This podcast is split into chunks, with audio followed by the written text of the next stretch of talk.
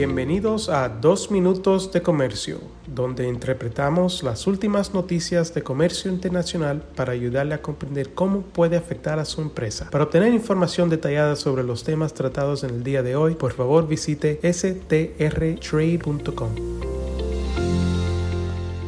Hola, mi nombre es David Olave, soy un abogado y asesor en temas comerciales en nuestras oficinas de la ciudad de Washington. Hace algunos días la representante comercial de Estados Unidos, Catherine Tai, respondió a preguntas de varios congresistas de Estados Unidos acerca de la política comercial general del país y también algunas acerca de la política enfocada en Latinoamérica.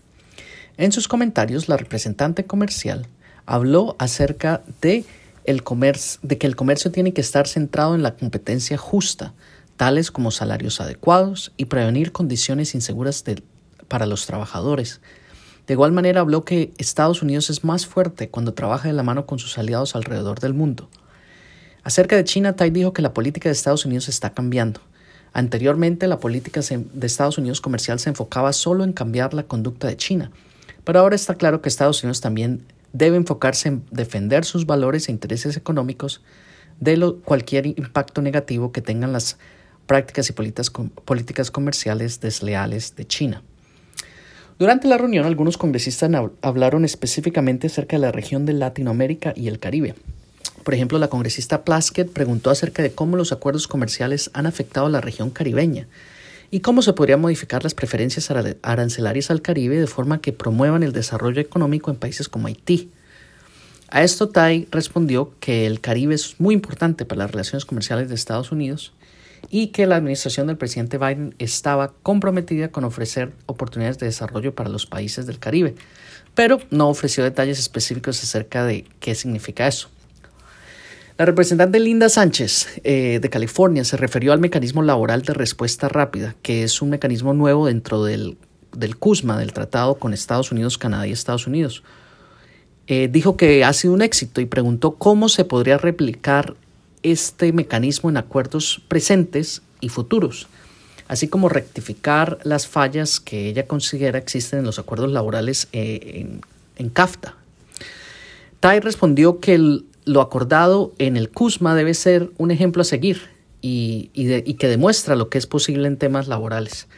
También se refirió al mecanismo de cumplimiento ambiental con el TLC con Perú como otro parámetro que es importante mantener en acuerdos de libres de comercio.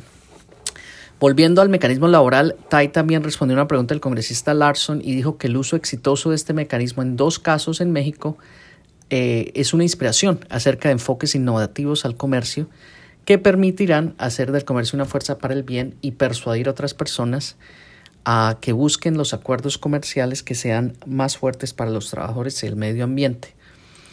Y finalmente le dijo al congresista Gómez que ella cree muy firmemente que habrá casos similares a los dos que se, presentaron en México e invitó a los congresistas a seguir buscando apoyo para estas reformas laborales y recursos en temas laborales para México. Eh, en resumen, el núcleo principal de la política comercial de Estados Unidos, de acuerdo a lo que explicó la embajadora Tai, son tres. Uno, un enfoque en el impacto que tengan estos temas comerciales en los trabajadores. Dos, usarlos como alianzas estratégicas con otros países.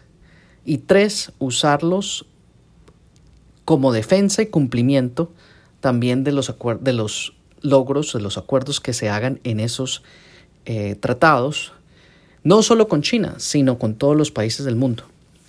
No se está hablando de nuevos tratados, sino más bien de, del cumplimiento de los tratados actuales y hasta de posibles reformas en temas laborales y ambientales. Ya veremos si este impacto, si este enfoque llega a tener un impacto específico en el resto del continente. Gracias.